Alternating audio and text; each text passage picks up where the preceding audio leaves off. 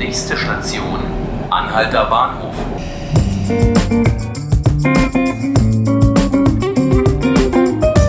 Hallo, hier sind die 5 Minuten Berlin, der Tagesspiegel Podcast. Ich bin Ruth Ziesinger und hier bei mir ist mein Kollege André Görke. Hallo André. Schönen guten Tag.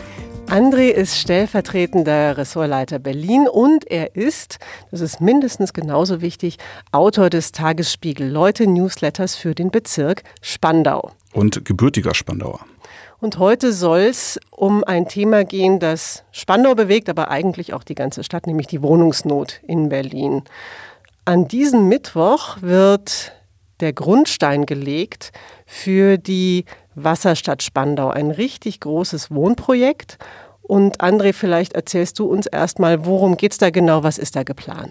Na, worum geht es im Großen und Ganzen? Natürlich die Wohnungsnot. Wir haben in Pankow äh, viel diskutiert, da geht es nicht voran. In Lichterfelde Süd wird auch viel diskutiert. Wir haben Flughafen Tempelhof, der wurde auch Jahre diskutiert. Und da kam man irgendwann auf die pfiffige Idee und hat gesagt, Mensch, wir hatten noch in den 90er Jahren mal so einen richtig steilen Plan. Das war die Wasserstadt. Und in der Wasserstadt sollten mal, ich habe gerade heute nachgeschaut im Tagesspiegelarchiv, 50.000 Menschen leben leben. 50.000 Menschen an der Havel. Heute ist da eigentlich nichts, aber jetzt soll sich ja alles ändern. Okay, 50.000. 50.000 ist richtig viel.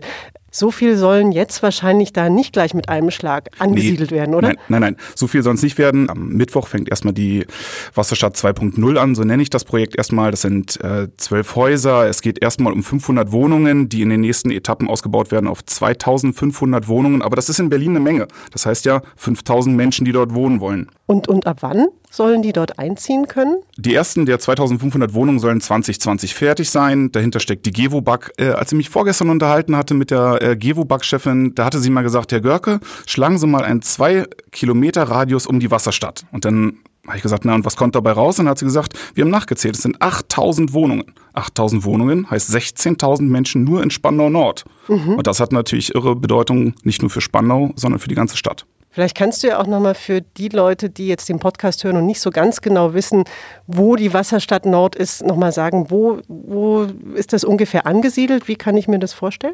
Eigentlich kennt es jeder. Weil okay. wenn du in Tegel startest mhm. und dann Richtung Hannover fliegst, sage ich jetzt mal raus, dann kommt ungefähr nach 60 Sekunden unten rechts die Wasserstadt. Also mhm. kurzum, es ist gleich hinter dem Flughafen Tegel, wenn man vom Bahnhof Spandau, den kennt ja auch jeder, weil jeder da mit dem ICE lang muss, mhm. und dann vom Bahnhof Spandau 10 Minuten nach Norden fährt mit dem Bus oder 15 Minuten, dann ist man da. Da ist in der Mitte der breite, träge Fluss, die berühmte Havel mit 250 Metern. Mhm.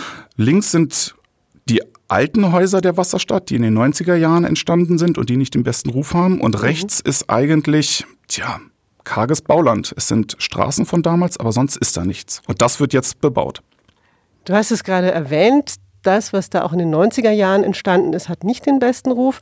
Es gibt auch andere Quartiere in Spandau, die problematisch sind, als Problemkieze bezeichnet werden.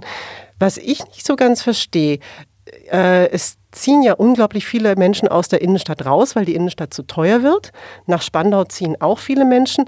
Was macht denn den Unterschied, dass gerade zum Beispiel nach Pankow eine ganze Reihe von Gutverdienenden ziehen, nach Spandau aber eher diejenigen, die sozial schwächer gestellt sind? Und warum kommt da eine, so eine andere Mischung zustande?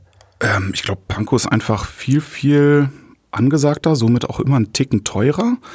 Und wenn ich mir den Pankower Norden anschaue, ganz weit oben im Norden, dann könnte man vielleicht das wieder vergleichen mit Spandau. Aber Spandau war nie was Schickes, war nie Szene, war nie was, was, was Edleres. Also Spandau war immer, immer ein bisschen ärmer.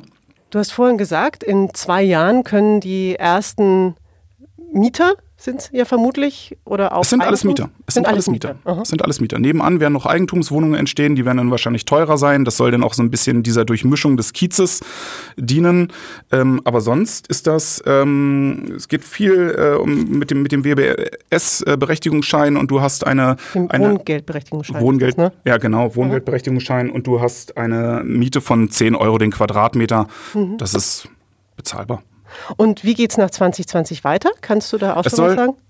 Ja, das wird spannend. Und zwar hängt auch vieles an äh, zusammen mit dem Flughafen Tegel. Im Moment fliegen da ja im 90 Sekunden Tag die Flugzeuge drüber und wenn man Glück hat, kann man den Reifen ein bisschen streicheln. Aber dieser Flughafen soll ja dann nun auch irgendwann mal fertig sein, 2020, wenn nämlich gerade welch Zufall mhm. die ersten Wohnungen der Wasserstadt fertig sein sollen, mhm. auch im Jahr 2020. Und dann soll das immer weiter ausgebaut werden. Wie gesagt, 8000 Wohnungen im gesamten Quartier im Umkreis von zwei Kilometern. Wie die Menschen da hinkommen, das ist immer noch das große, große Rätsel. Es gibt immer wieder Heiterkeit, äh, weil die Busse voll sind, weil die, ähm, die Straßen sind klein. Die Straßenbahn wird schon seit äh, langem geplant. Jetzt gibt's mal wieder erfrischende Pläne. Die U-Bahn taucht auch mal wieder auf in den ganzen Plänen, aber doch, eine Idee haben sie schön erzählt. Mhm. Ähm, eine Idee gibt es. Und zwar in den 90er Jahren. Äh, da gab es die Idee, man könnte doch Wassertaxen einsetzen. Wir haben die breite, äh, breite Havel. Mhm. Also fahren wir doch von der Wasserstadt Richtung Altstadt Spandau. Da könnte man ja beispielsweise in den Zug umsteigen. Ist, man braucht ja nur 15 Minuten bis zum Potsdamer Platz von Spandau. Und jetzt hat die neue Gewobag-Chefin gesagt, genau das wollen sie nochmal prüfen. Mhm. Weil dieser Fluss ist, viel, ist leer, er ist breit. Warum kann man ihn nicht nutzen, wenn die Straßen voll sind? Das klingt sehr interessant. Vielleicht kommst du demnächst mal wieder vorbei und erzählst uns mehr über die Wassertaxen. André, vielen, vielen Dank, dass du da warst. Gerne. Das war der Podcast 5 Minuten Berlin. André Görke war heute hier bei mir, stellvertretender Ressortleiter Berlin und Autor des Tagesspiegel Leute Newsletters für Spandau. Den können Sie abonnieren unter leute.tagesspiegel.de und den Podcast können Sie wieder hören ab 18 Uhr auf tagesspiegel.de oder bei iTunes oder Spotify. Machen Sie es gut und bis zum nächsten Mal.